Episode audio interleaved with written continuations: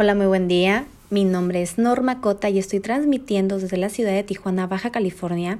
Y hoy les voy a traer un tema uh, que me surgió después de tener un encuentro con una persona, el cual me preguntó que si qué planes tenía para el futuro.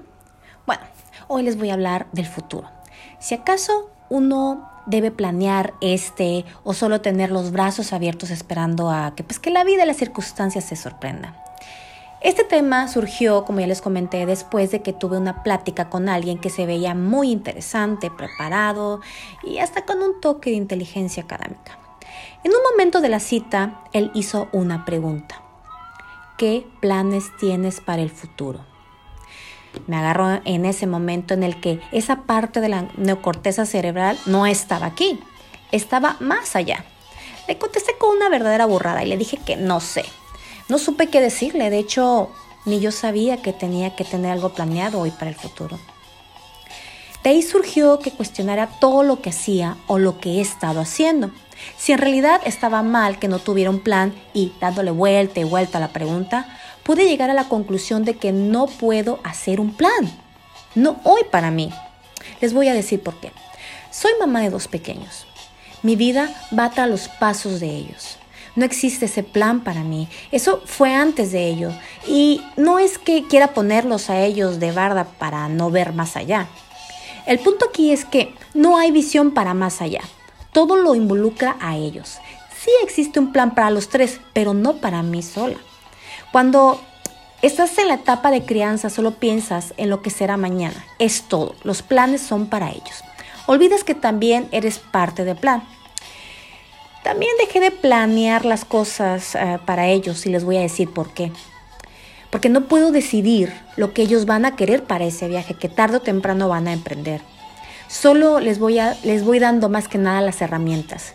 ¿Y cuáles son esas? Bueno, ser seres independientes, ser agradecidos, el arte del respeto, mostrarles más que nada lo que es sentir esa libertad de elegir sin que involucre las ideas de otros en su toma de decisiones. No les di una religión, les di un idioma, bueno, de hecho tres, porque esa es la herramienta que puede llegar a necesitar. Les pongo el material para que expandan su conocimiento, su pensamiento individualizado. Mi hijo Mauricio, por ejemplo, ama el arte. Le dimos el óleo y los acrílicos para que creara. Mi hija Jimena, ella es oradora de nacimiento y de hecho está gritando en el fondo. A ella le di libros para que expandiera su pensamiento, su lenguaje. Y es todo. Y sí, no planeo por el momento algo, porque siento que si planeo algo estaré tan enfocada en llegar a eso y ese lapso de tiempo que se agota a cada movimiento del reloj, estaré tan atenta que el momento que estoy viviendo ahora no lo estaré viviendo. No observaré lo que hay a los lados por estar enfocada en llegar a esa meta. Esto de las metas sí es bueno y puede funcionar de hecho para alguien que su vida es solo para él para alguien que no tiene que dar explicación de la toma de decisiones que tome para su futuro. Es así de fácil. Cuando estás en ese lapso de planteamiento de vida, ya no te enfocas en los demás, ya no te preocupas por lo que vendrá, solo te haces responsable de lo que planeaste ayer y estás viviendo ahora. Lo que vivo hoy es lo que planeé ayer, de eso vivo hoy. Entonces llego a la conclusión de que sí he planeado mi vida, Sí llegó a existir, de hecho, un plan antes. Y hoy, hoy no hay un plan. Llegará ese momento en donde de nuevo emprenderé ese tan ansioso y necesario plan para mí. Y sí, si bien no tenemos un plan al final del día, puede no estar bien. Siempre y cuando eso no involucre suprimir nuestros deseos y emociones. Fue un placer para mí.